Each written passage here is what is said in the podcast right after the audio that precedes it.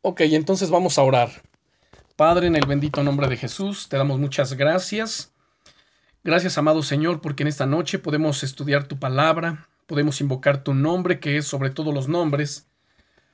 Y así, Señor, que tu Espíritu Santo sea, sea edificando nuestras vidas, edificando nuestra fe, nuestro corazón.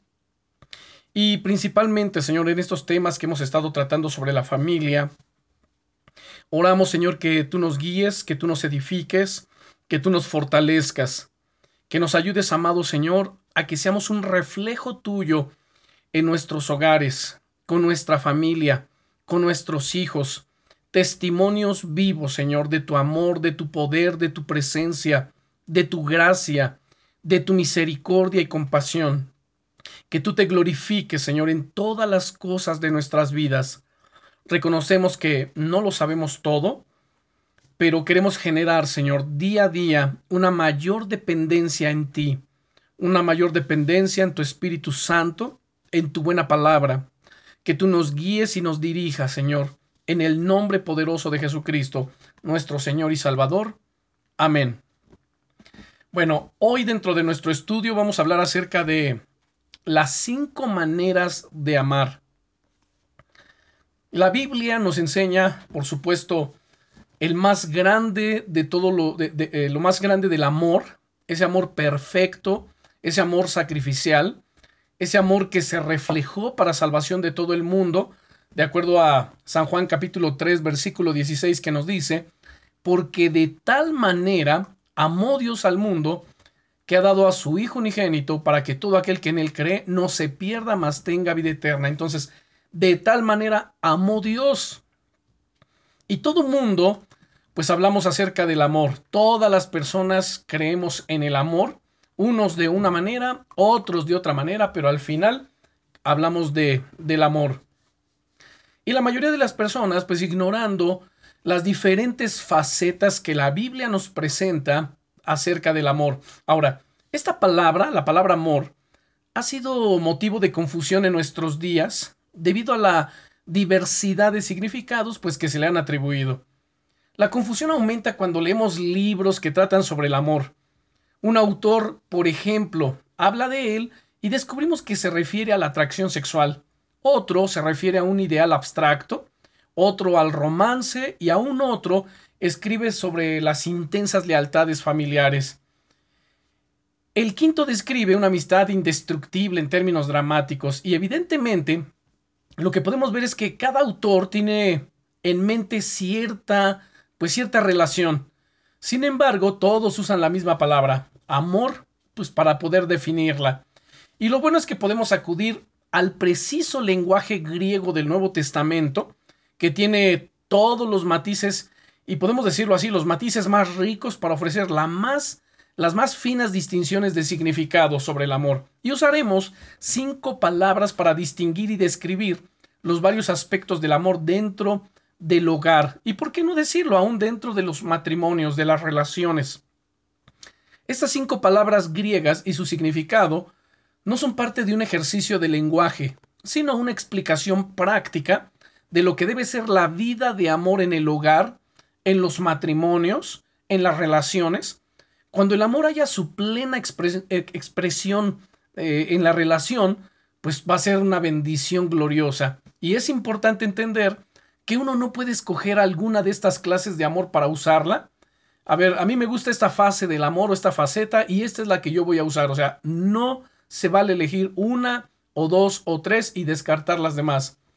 Cada una de ellas se basa en las otras y cada una tiene un lugar especial y además significativo. Y aunque son diferentes, están totalmente interrelacionadas, eh, de tal modo que lo físico, emocional y espiritual son procesos que se traslapan uno a otro y se refuerzan mutuamente en el arte de amar.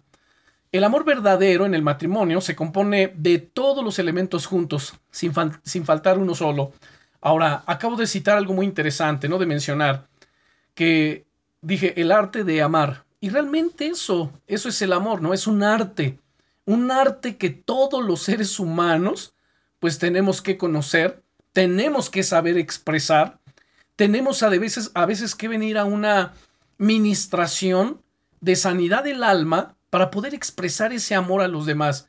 El Señor Jesucristo dijo lo siguiente, nadie tiene mayor amor que este, que uno ponga su vida por sus amigos. Ahora, vamos a estar eh, analizando esas cinco facetas del amor, vamos a distinguir una de la otra, y es muy importante no solamente el que podamos tomar nota, no solamente el tener un cierto grado de conocimiento respecto de ellos o una noción, o sea, no, no es suficiente. Esto realmente tenemos que estudiarlo, tenemos que mm, eh, repasarlo, meditarlo y por supuesto aplicarlo en nuestro día a día y poderlo manifestar, poderlo reflejar. Así que vamos a ver la primer faceta del amor. Ahora, la primera faceta del amor es sugerida por una palabra griega que en la Biblia nunca se utiliza con el sentido del amor. Sin embargo, describe un aspecto muy importante de la relación amorosa entre la pareja. Podemos llevarlo entre el esposo y la esposa. Y la palabra es epitumía, así como le escucha, epitumía, de donde proviene el vocablo epítome. Y esto es un deseo fuerte de algún tipo. Algunas veces es bueno, otras veces es malo, y significa poner el corazón en. Eso es lo que significa la palabra epitumía, poner el corazón en. Además, también significa anhelar legítimamente o de otra manera, o sea, es anhelar algo, poner el corazón. Cuando escuchamos, cuando se le motiva a alguien, oye, ponle corazón, si vas a hacer esto, hazlo bien, entrégate, ponle corazón. O sea, de alguna manera se, le está, se está empleando ahí esa palabra epitumía, amor.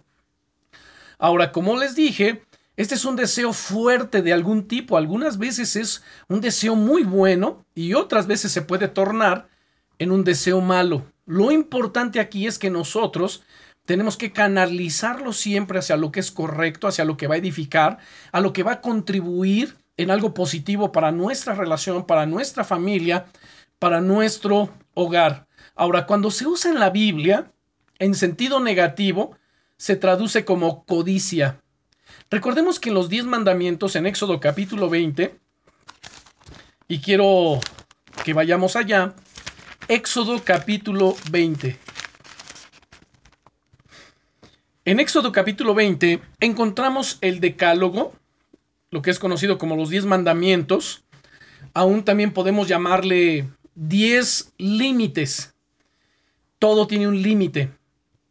Y dentro de esto, empezamos en el versículo 1, donde Dios mismo se presenta y le dice, y habló Dios todas estas palabras diciendo, yo soy el Señor tu Dios, que te saqué de la tierra de Egipto, de casa de servidumbre. No tendrás dioses ajenos delante de mí. No te harás imagen ni ninguna semejanza de lo que está arriba en el cielo, ni abajo en la tierra, ni en las aguas debajo de la tierra. No te inclinarás a ellas, ni las honrarás, porque yo soy el Señor tu Dios, fuerte, celoso, que visito la maldad de los padres sobre los hijos hasta la tercera y cuarta generación de los que me aborrecen, y hago misericordia a millares, a los que me aman y guardan mis mandamientos.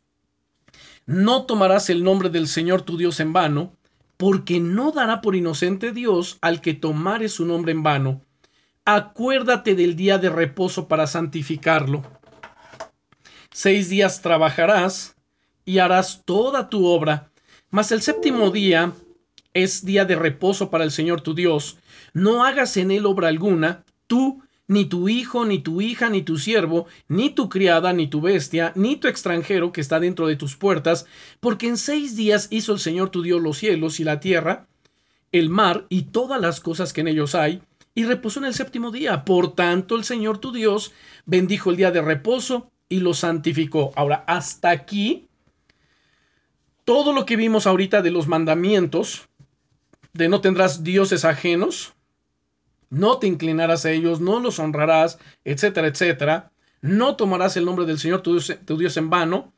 acuérdate del día de reposo para santificarlo. Ahora, todos estos mandamientos tienen que ver con nuestra relación con Dios, podemos decirlo, esto nos llevan a un plano este, vertical con Dios. Pero los mandamientos que continúan ahorita, que vamos a mirar, esos están en un plano horizontal. Eso tiene que ver con los demás, con nuestros semejantes. Honra a tu padre y a tu madre, para que tus días se alarguen en la tierra que el Señor tu Dios te da. Esto tenemos que enseñárselo a nuestros hijos y a veces tenemos que estar haciendo énfasis en ello. Tenemos que hacer hincapié en estas cosas para que nuestros hijos, que los hijos nos, honren, que nuestros hijos puedan ser bendecidos sobremanera, que ellos puedan aprender de parte de nosotros todas estas cosas, llevarlas a su, eh, a su diario vivir y que puedan ser bendecidos porque son mandamientos que tienen promesa. Honra a tu padre y a tu madre ese es el primer mandamiento con promesa. ¿Para qué? Para que te vaya bien y para que seas de largos días sobre la tierra. bien, dice el verso 13, no matarás, no cometerás adulterio, no hurtarás, no hablarás contra tu prójimo falso testimonio. Ahora aquí cuando dice, no codiciarás, yo les decía que cuando la palabra epitumía se usa en la Biblia en sentido negativo, recuerden que además significa eh, poner el corazón en, es anhelar algo legítimamente o de otra manera. O sea, uno puede anhelar algo bueno o puede anhelar algo malo. Puede poner su corazón en lo bueno o terminar poniendo su corazón en lo malo, en lo no permitido. Y entonces aquí, cuando nos dice, no codiciarás, ahí está la palabra, en el griego es epitumía. No codiciarás la casa de tu prójimo, no codiciarás la mujer de tu prójimo, ni su siervo, ni su criada, ni su buey, ni su asno, ni ninguna, ni cosa alguna de tu prójimo.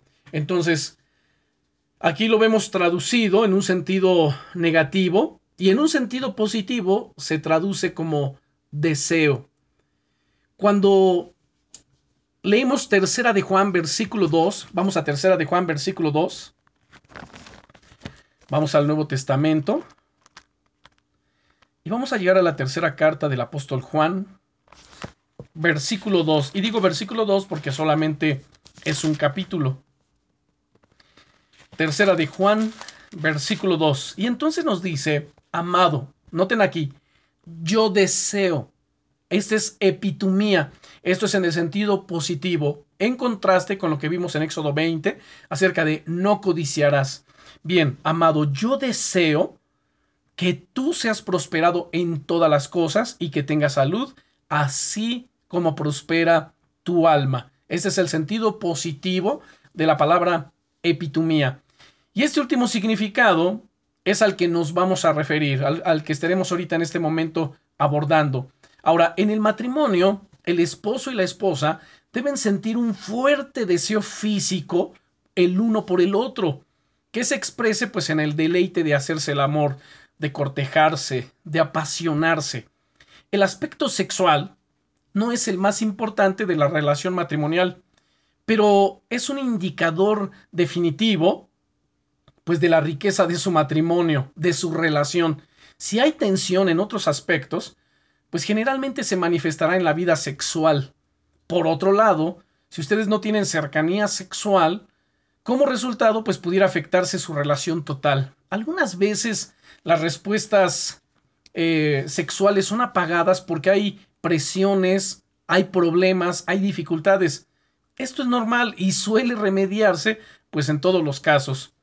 Aún mientras ustedes estén tratando de resolver problemas en otras áreas de su relación, los dos pueden aprender la comunicación física y experimentar el placer mutuo en su vida sexual, de tal forma que la restauración y la edificación del deseo sexual llegue a ser una parte importante de toda la experiencia pues de enamorarse del cónyuge. En los matrimonios felices, las parejas descubren que pueden mejorar su relación sexual a través de un mejor conocimiento, una comprensión más profunda y una elevada sensibilidad del uno por el otro, en un matrimonio nunca debe darse o debe de pasarse por alto la faceta del amor que se llama deseo físico. Así que esto tenemos que practicarlo. Esto se tiene, tiene que prevalecer en los hogares, particularmente, bueno, en las parejas, en los matrimonios. Y va de la mano, entonces aquí entramos a hablar de la segunda faceta del amor, porque aquí entonces entra el otro amor que es el amor eros, el amor erótico. Pero antes de abordarlo, quiero hacer nuevamente énfasis en su significado, en el significado de lo que acabamos de hablar, de esta primer faceta o este primer tipo de amor, si ustedes también quieren llamarle así, que se llama, del griego es epitumía, de donde viene el vocablo, como ya lo citamos también, epítome, y que entonces es un deseo fuerte de algún tipo. Ya puede ser bueno como puede ser malo, positivo o negativo. Cuando es negativo, bueno, antes de decirlo nuevamente, recuerden que significa poner el corazón en. Así que cuando a alguien se le dice, oye, ponle corazón. O sea, si vas a hacer algo, hazlo bien. O sea, que ese sea tu deseo, realmente determinar algo bien. ¿Se dan cuenta? Entonces, es un deseo fuerte, legítimamente o de otra manera.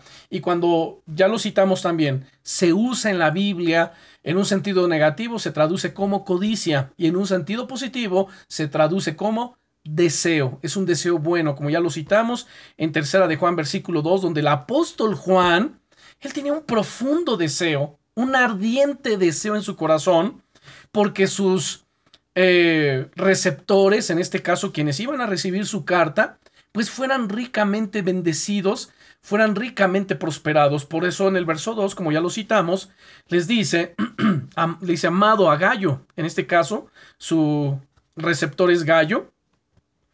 Dice, amado, yo deseo, ahí está la palabra epitumía, que tú seas prosperado en todas las cosas y que tengas salud así como prospera tu alma. Perdón. Ahora ya dijimos, llevándolo al plano, porque no solamente este amor, eh, pitumía, se manifiesta en el matrimonio. O sea, no es estrictamente eh, para el matrimonio, sino se puede aplicar en todas las cosas.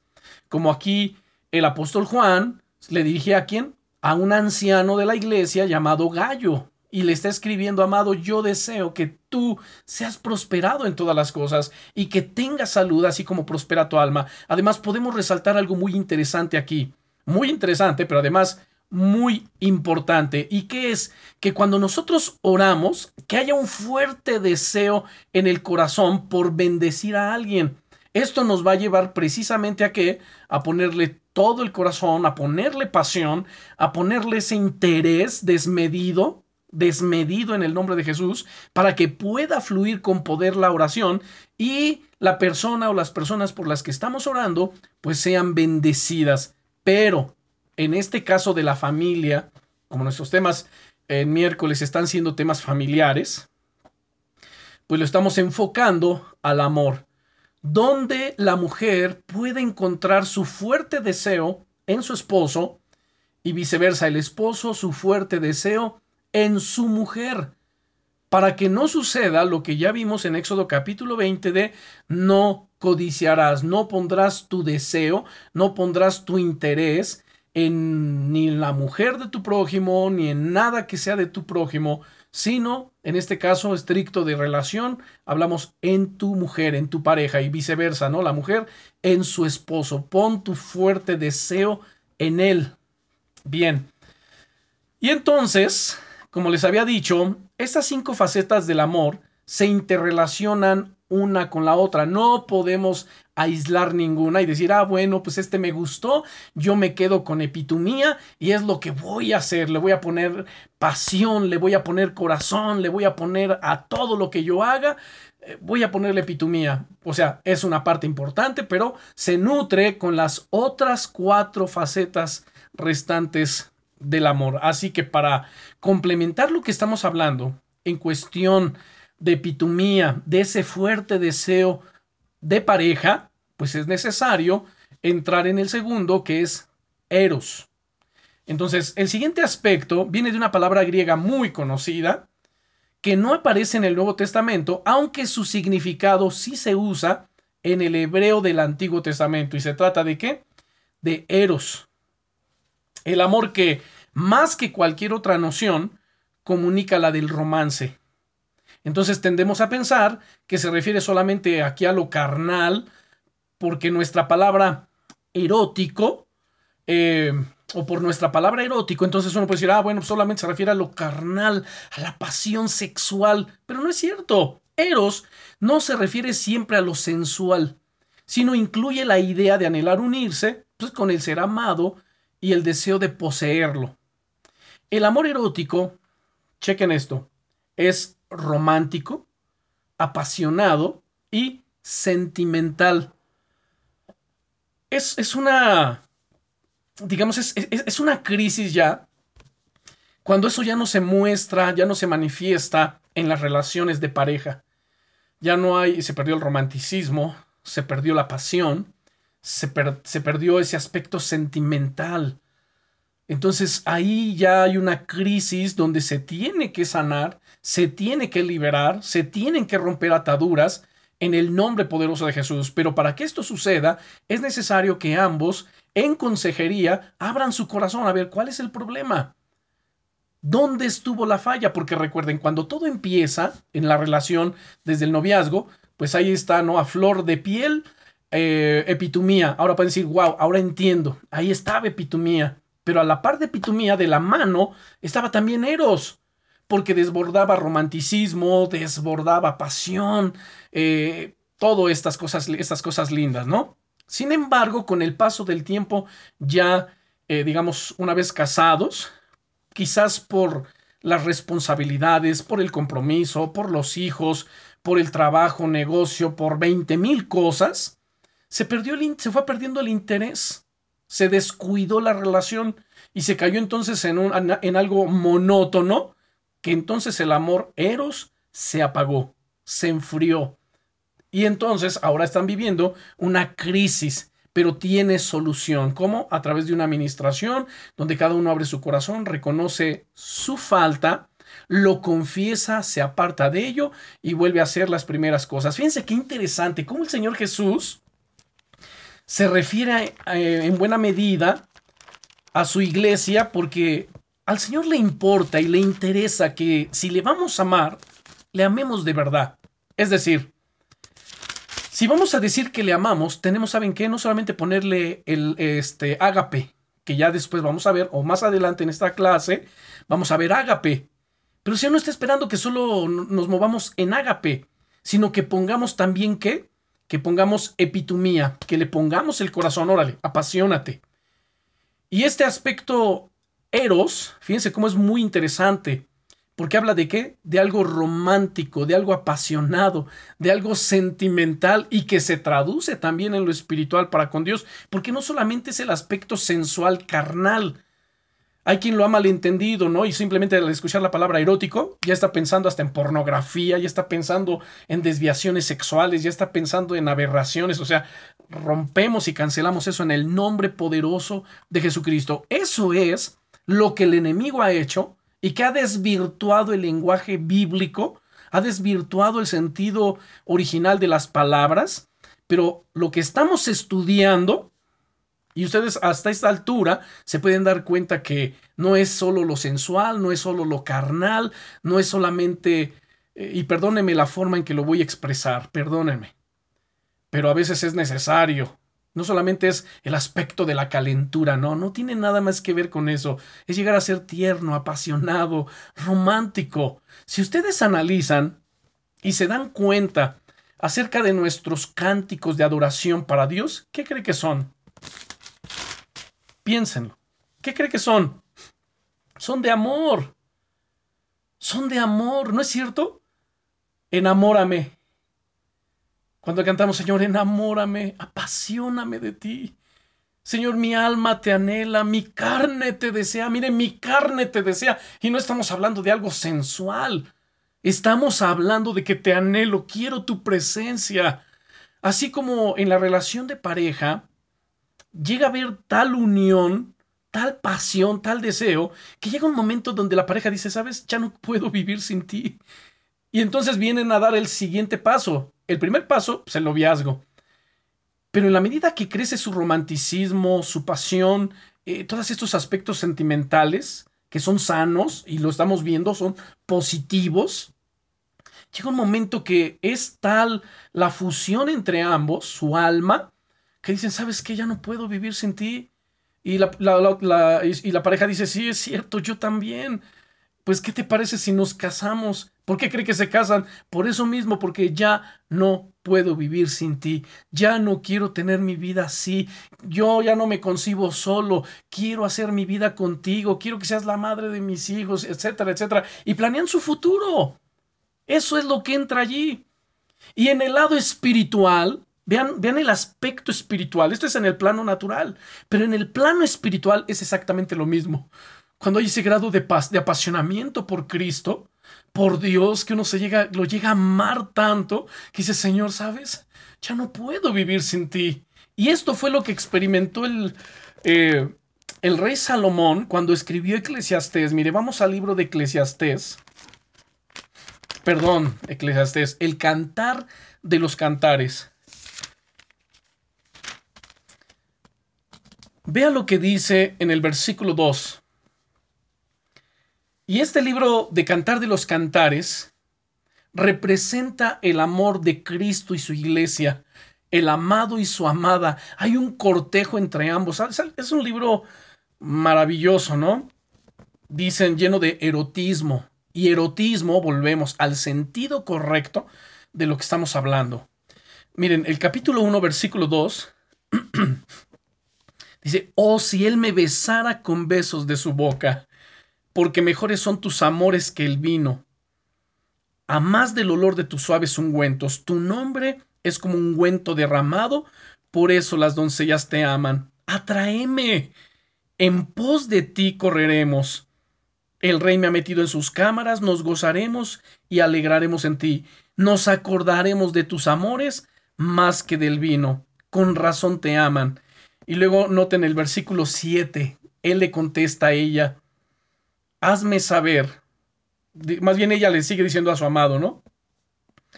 Hazme saber, oh tú, a quien ama mi alma, dónde apacientas, dónde, dónde cesteas al mediodía. Y entonces continúa. Hay un pasaje también aquí, déjeme ver. Miren, en ese mismo capítulo 1, en el versículo 13, le dice ella, mi amado es para mí un manojito de mirra. Baja al verso 16 y el amado dice, más bien en el 15, él dice, he aquí que tú eres hermosa, amiga mía, he aquí eres bella, tus ojos son como palomas, y ella responde, He aquí que tú eres hermoso, amado mío, y dulce. Nuestro lecho es de flores. Y así continúa todo el libro, lleno de romanticismo, lleno de apasionamiento, sentimentalismo. Bueno, vea el capítulo 2, versículo 8. capítulo 2, versículo 8, y dice, la voz de mi amado, he aquí él viene, saltando sobre los montes, brincando sobre los collados el verso 10. Mi amado habló y me dijo, levántate, oh amiga mía, hermosa mía, y ven. Luego vean el verso 14. Me estoy saltando porque, bueno, no voy a leer todo de corrido. Ya ustedes léanlo y léanlo también, digamos, bueno, quien tiene a su pareja, léanlo como pareja. Seleccionen ahí los, los, los versos donde habla él, los versos donde habla ella. Bueno, y en el verso 14 les dije, dice, Paloma mía, que estás en los agujeros de la peña, en lo escondido de escarpados pasajes, parajes, muéstrame tu rostro, hazme oír tu voz, porque dulce es la voz tuya y hermoso tu aspecto. Verso 16. Mi amado es mío y yo soy suya. Él apacienta entre lirios. Versículo eh, capítulo 3, verso 1. Por las noches busqué en mi lecho al que ama mi alma.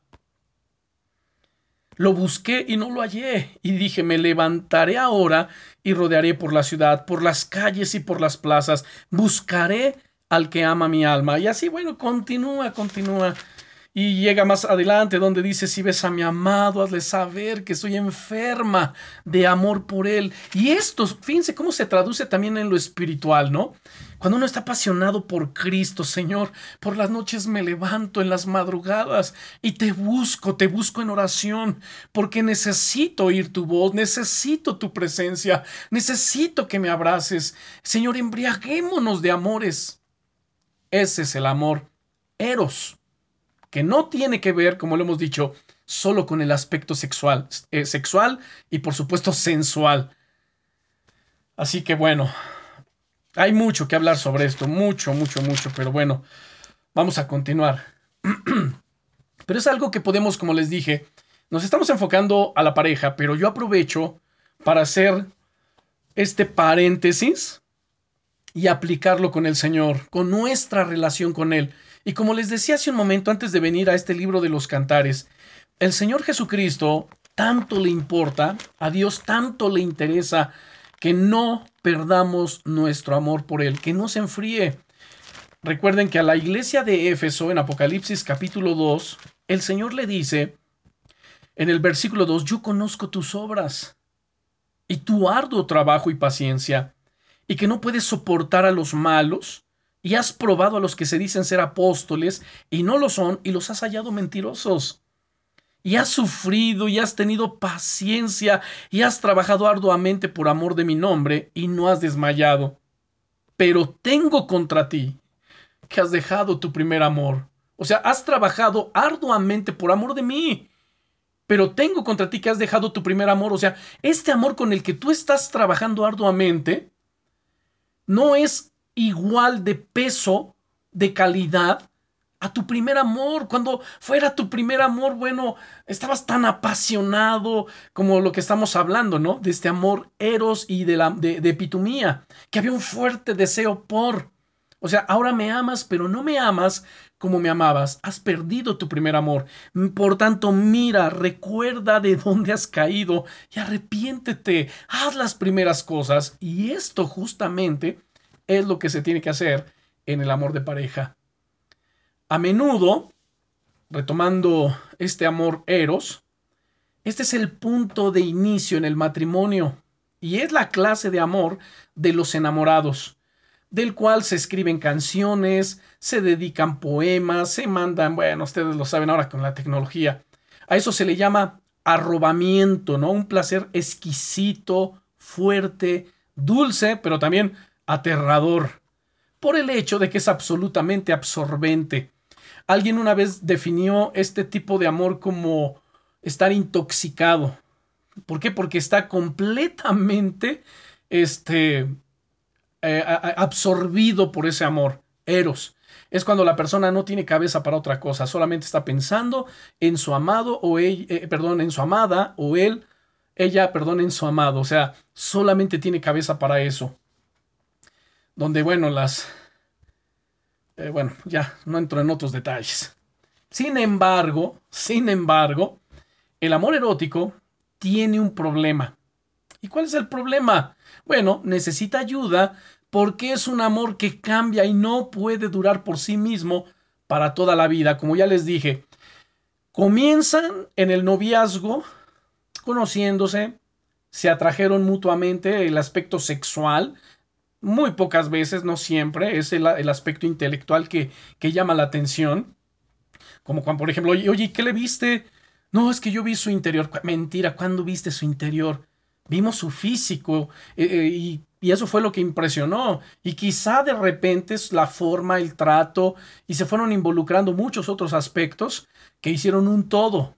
Y que entonces ahí surgió este amor erótico y cuando se casan, pues se casan porque precisamente derrochan miel, ¿no? Por todos lados.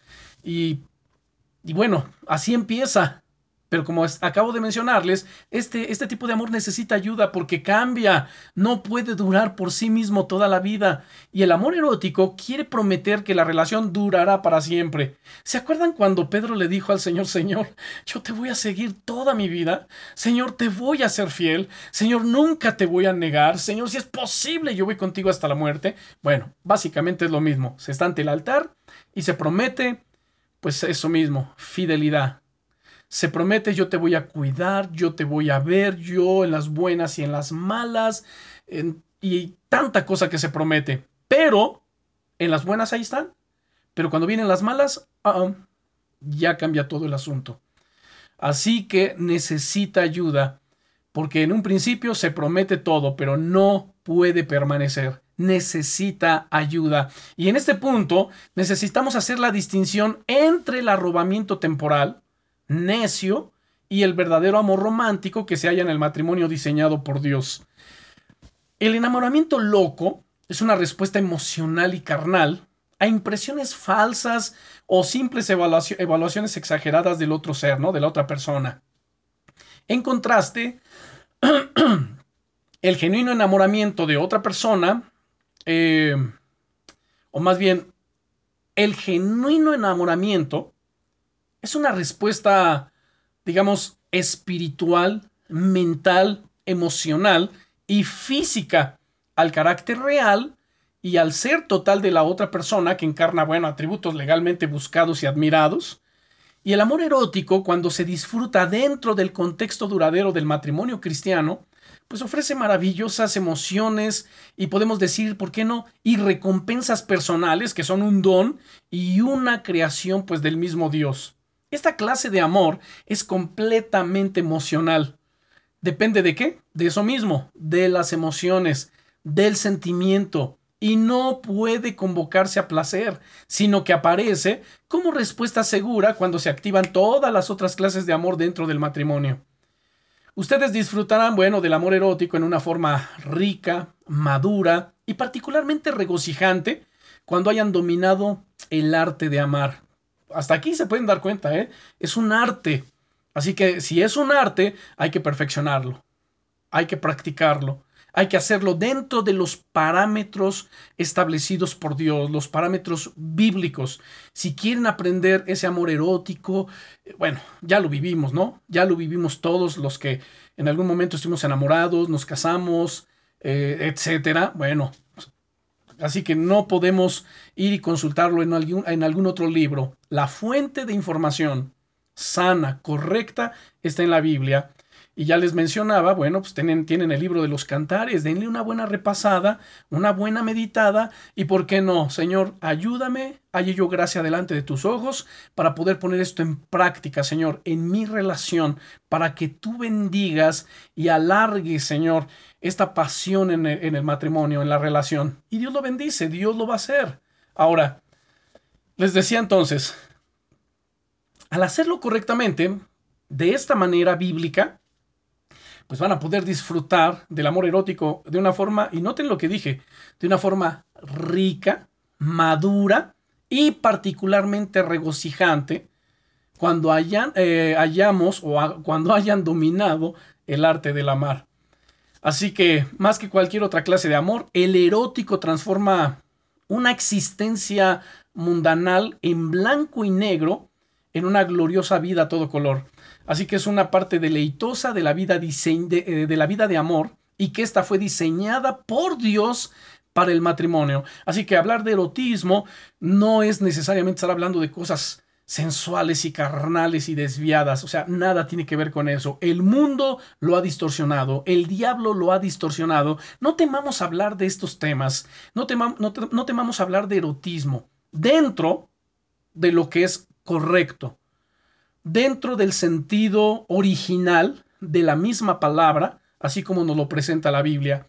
Ya todo lo demás, lo desvirtuado, ni siquiera es de Dios, ni siquiera es el contexto original y real de esa palabra, sino eso ya son añadiduras de parte del enemigo, es pura distorsión. Pero no temamos hablar de esos temas. ¿Saben por qué a veces los hijos, los jóvenes, no quieren hablar con nosotros o con, con los padres, y más cuando son cristianos? ¿Por qué no pueden tocar estos temas? Si el hijo está enamorado, ¡uh, no, cuidado!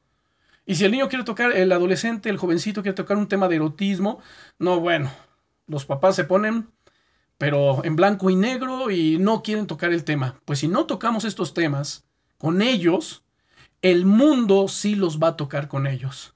Sus amigos, el diablo, y lo van a hacer de la manera más sucia, de la manera más desviada que pueda contaminarles a ellos. Así que pongámonos las pilas, apliquémonos y no temamos a estos temas. Y particularmente, noten, lo estamos aprendiendo dentro del contexto correcto que es la palabra de Dios. Bien, de aquí entonces entramos a la tercera faceta del amor, que es, esta faceta está caracterizada por la palabra griega storg. Bueno, algunos la pronuncian astorgos, otras storge. Y astorge puede describirse como una relación de afecto natural tan cómoda, y ese es mi ejemplo que yo siempre pongo, tan cómoda como un par de zapatos viejos, como unas pantuflas, como unas chanclas de descanso, como cuando uno llega a casa, ¿no? Y aunque traiga unos zapatos caros, nuevos, de mucho valor, pero son incómodos muchas veces, ¿no? Y ya uno no ve la hora de a qué horas llego a casa y me los quito, ¿no? Y lo primero que hace al llegar antes que cualquier otra cosa, es quitarse los zapatos y buscar esos, esos zapatos de descanso que son cómodos. Quizás serán de ínfimo valor, pero al final del día son muy cómodos. Y esto es lo que viene a representar lo que les estoy hablando. Esta tercera faceta que es storgos, que es algo tan cómodo y un sentido además de pertenecerse el uno al otro. Este amor al cual se hace referencia varias veces en el Nuevo Testamento, es el que comparten los padres con los hijos, los hermanos en la familia, entre ellos, em, y es una clase de amor que siempre está allí y uno no tiene que merecerlo para recibirlo. Este tipo de amor en el matrimonio satisface ah, las necesidades que todos tenemos de pertenecer, de ser parte de un círculo estrecho donde las personas se cuidan y son leales unas a otras. Este tipo de amor, esta faceta storgo, no tiene nada que ver con el aspecto sexual, ni tampoco tiene nada que ver eh, con la inclinación, digamos, solamente de sexo, de pareja, o de, a ver, hombre con mujer. Yo me siento solamente cómodo con mujeres. A ver, momento. Esto nos hace sentir bien, como dijimos, con cualquier persona miembros de nuestra familia, puede ser entre padres e hijos, los hermanos entre ellos, eh, puede ser hasta con los nietos, los nietos con los abuelos, que se sienten a gusto solamente con ellos. O sea, es algo así, es algo muy especial, ¿no? Donde se cuidan, se pertenecen, son leales unos con otros. Y cuando el amor parece un lugar frío y duro, esta clase de amor, Storgos, ofrece un refugio emocional es como una casa acogedora donde la lluvia no entra. Ofrece una atmósfera de seguridad en la que las otras clases de amor matrimonial pueden morar con confianza y florecer. ¿Se dan cuenta? Aún con esta tercera eh, faceta del amor y luego de haber visto las otras dos, las dos primeras, vemos que están ¿qué? interrelacionadas. Se necesitan la una con la otra. Es más, permítanme decir esto. Llega un momento en los matrimonios, particularmente cuando ambos ya son viejos, de avanzada edad, y ya no prevalece pues el amor eros. Ya no. Eh, pitumía tampoco, ¿verdad? Ya no está esa pasión. Ya no está ese fuerte deseo de atracción sexual. Pero está e impera Storgos, donde los dos se aman en este sentido de este amor, se respetan, tienen ese sentido de pertenencia, se procuran el uno al otro, ven el por el bienestar del otro, o sea, es algo tan especial y se sienten cómodos, disfrutan el momento, salen a dar la vuelta, caminar al jardín, etcétera, pero se sienten cómodos el uno con, el otro, no tienen necesidad de nada más. Bien, vamos a ver la cuarta faceta del amor. Eh, la cuarta clase de amor se expresa mediante el verbo griego fileo, que aparece a menudo en el Nuevo Testamento. Y usaremos el adjetivo conocido por nosotros, que es filial, para denominar este tipo de amor.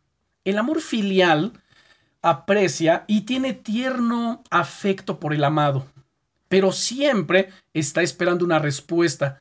Este es uno de e, e, este este amor prevalece también en el medio cristiano. Digo, lo estoy enfocando en nuestro tema de familia, de matrimonios, de pareja, pero pues cabe mencionarlo. Esto es lo que también nos caracteriza como cristianos, este amor fileos. Ahora, el amor filial aprecia, como ya lo dije, y tiene afecto por el ser amado, pero siempre espera una respuesta. Es un amor de relación, de camaradería, de participación, comunicación, de amistad, mientras que el amor erótico hace amantes, el amor filial hace amigos íntimos que disfrutan de la cercanía y del compañerismo. Comparten, eh, comparten, mutuamente los pensamientos, los sentimientos, las actitudes, los planes y los sueños. Las cosas más íntimas que no compartirían con ninguna otra persona. Es lo que se manifiesta en este tipo de amor filial. También comparten el tiempo y los intereses. Obviamente, se necesitan dos personas para el pleno disfrute del amor filial puesto que es necesaria una respuesta de parte del otro para que continúe habiéndolo. Una vida matrimonial sin amor filial será insatisfactoria, donde imagínese, donde no hay confianza, donde no hay este tipo de interés que se comparta el tiempo, los intereses, donde ya hay secretos y todas esas cosas, bueno, el matrimonio se deteriora y termina, bueno, rompiéndose. Así que una vida matrimonial sin amor filial será insatisfactoria. Aunque quizás en la cama, en la cama de los cónyuges hay abundante pasión, erotismo, pero un matrimonio en el que hay amor filial está seguro de ser interesante y de recibir recompensa. Se trata de ser los mejores amigos el uno del otro. O sea, aquí no cabe el que, ¿qué crees? Tengo una amiguita. Oye, tengo un amiguito. O sea, nada que ver. Como pareja, tú eres mi mejor amiga, tú eres mi mejor amigo. O sea, esto tiene que suceder, que sean, sigan siendo confidentes, que siga habiendo ese, ese sentido ¿no? de confianza, de pertenencia. Pero vean, nuevamente vuelvo a enfatizar esto, cómo estas, estos diferentes tipos de amor, miren, van de la mano, van eh, están interrelacionados el uno con el otro. No podemos sobreenfatizar uno y decir, ah, es que este es el más importante de todos. No, o sea, todos estos se necesitan, tienen que prevalecer en la relación. Ahora, vamos a entrar a la quinta faceta del amor. Y al considerar las cinco clases de amor, nos hemos ido trasladando del plano físico al plano espiritual. Lo mejor siempre es para el final. El amor desinteresado, que en griego se expresa con la palabra agape, esta es la quinta faceta del amor. Es el amor totalmente abnegado, que tiene la capacidad de dar y mantenerse dando sin esperar que se le devuelva algo. El amor desinteresado, que también se conoce como amor sacrificial, y que está expresado, bueno, en toda la Biblia, particularmente lo vemos en el Nuevo Testamento y en Primera de Corintios capítulo 13 del versículo 4 al 8, donde nos habla de que el amor es eh, el amor no tiene envidia, el amor no es jactancioso. Se los voy a leer. Primera de Corintios, capítulo 13, versículo 4. Dice, el amor es sufrido, es benigno, el amor no tiene envidia, el amor no es jactancioso, no se envanece, no hace nada indebido, no busca lo suyo, no se irrita, no guarda rencor, no se goza de la injusticia, más se goza de la verdad, todo lo sufre, todo lo cree, todo lo espera, todo lo soporta. El amor nunca deja de ser, pero las profecías se acabarán y, cesarán las lenguas y la ciencia acabará, etc. Es, aquí nos está hablando estrictamente de qué? De este amor, ágape. Es el amor totalmente abnegado que tiene la capacidad de dar, y mantenerse dando sin esperar que se le devuelva algo. El amor desinteresado ágape valora y sirve, en contraste con filial o fileos, que aprecia y disfruta y espera una respuesta. Y cuando no la recibe, reclama, ¿no es cierto? Oye, es que yo te estoy dando, oye, es que yo tengo atenciones contigo, yo te cuido, yo te protejo, te digo que te quiero, que te amo, etcétera, etcétera, pero tú no me dices nada. Ese es filial. Pero ágape no espera recibir nada a cambio. Así que es desinteresado.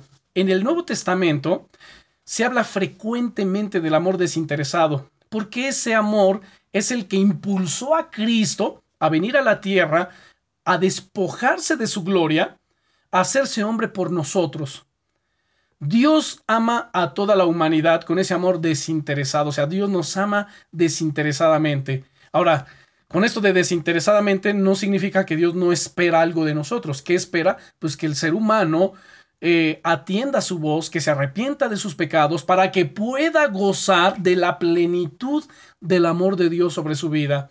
Como dice Romanos capítulo 5, verso 5, porque el amor de Dios, ágape, ha sido derramado en nuestros corazones, en nuestros corazones de quienes? De los cristianos, por el Espíritu Santo que nos ha sido dado. Saben, a mí me encanta la definición que da este que una vez encontré, ¿no? Acerca del amor ágape. Y es que es el amor a pesar de y por encima de lo que sea.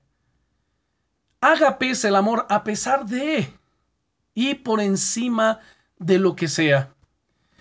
Algo así como aquella canción, ¿no? De a pesar de todo y a pesar de todo te sigo amando, ¿no? O te sigo queriendo. Bueno, pues el amor ágape es de particular significado para los que están tratando, digamos, de salvar su matrimonio, de salvar su relación, de restaurar el amor que se perdió. O sea, este amor ágape le ayuda a rescatar todo ello. De todas las clases de amor, el amor desinteresado es el que ustedes pueden introducir en su relación matrimonial inmediatamente pues se ejerce por decisión de la voluntad, o sea, se ejerce por decisión de la, de la, voluntad y no depende de los sentimientos, no depende de las emociones, no depende de esperar de, ah, no, pues como ella fue quien me hizo y me falló en esta área o en aquella, pues voy a esperar que tome la iniciativa. No, no, no, este amor agape lleva a tomar a uno la iniciativa, aun cuando yo eh, cuando la pareja no, a ver, yo no tuve nada que ver en este sentido, yo no afecté, pero voy a tomar la iniciativa. Y más si tuvo la responsabilidad, pues con mayor razón debe tomar la iniciativa. Así que es un amor de acción, no de emoción. No es de cómo me siento, es de realmente lo que yo quiero. ¿Qué quiero? ¿Qué anhelo? ¿Qué espero? ¿Qué deseo? Que esto funcione o no funcione. Ok, si lo quiero, vamos a ponerle ágape.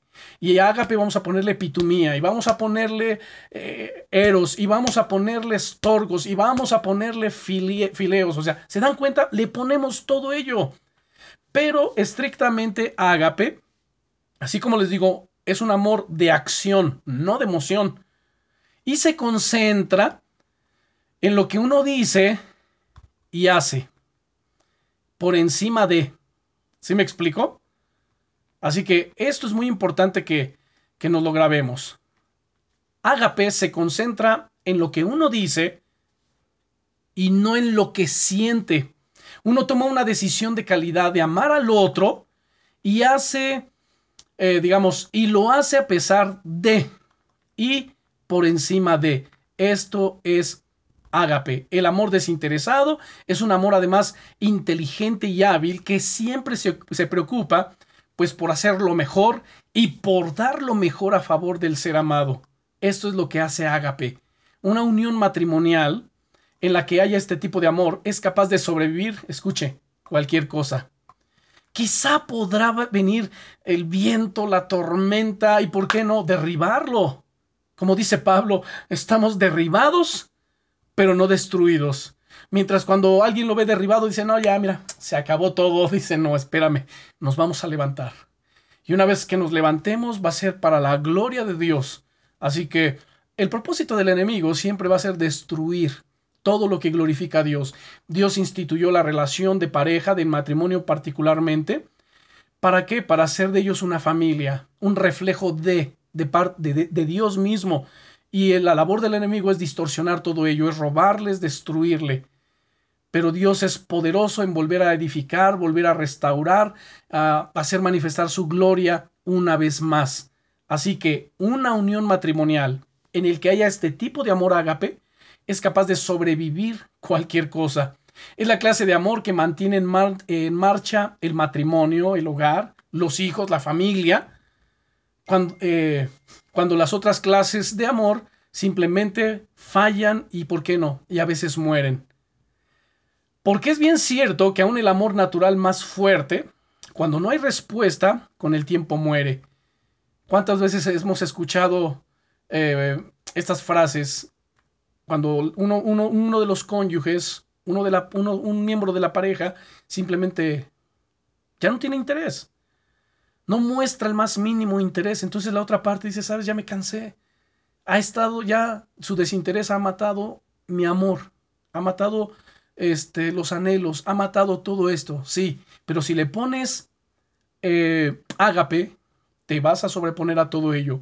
Y entonces vas a poder manifestar en algún momento, se va a manifestar la gloria de Dios. Así que pueden darse cuenta cómo el amor ágape, este amor desinteresado, es completamente diferente. Y esta es una de las verdades más conmovedoras de toda la Biblia. Este amor está conectado con una fuente eterna de poder y puede continuar cuando toda otra clase de amor haya fracasado. Y no solo eso, ama sin importarle nada. Así de que, ok, no me importa lo que esté sucediendo. Es como la fe. No me importa lo que siento, no me importa lo que veo, no me importa lo que oigo, pero me importa y me mueve lo que yo creo. Así es este amor ágape. Así que no importa cuán indigna de amor sea la otra persona, el amor ágape puede continuar fluyendo este amor es incondicional, así como lo es el amor de Dios por nosotros.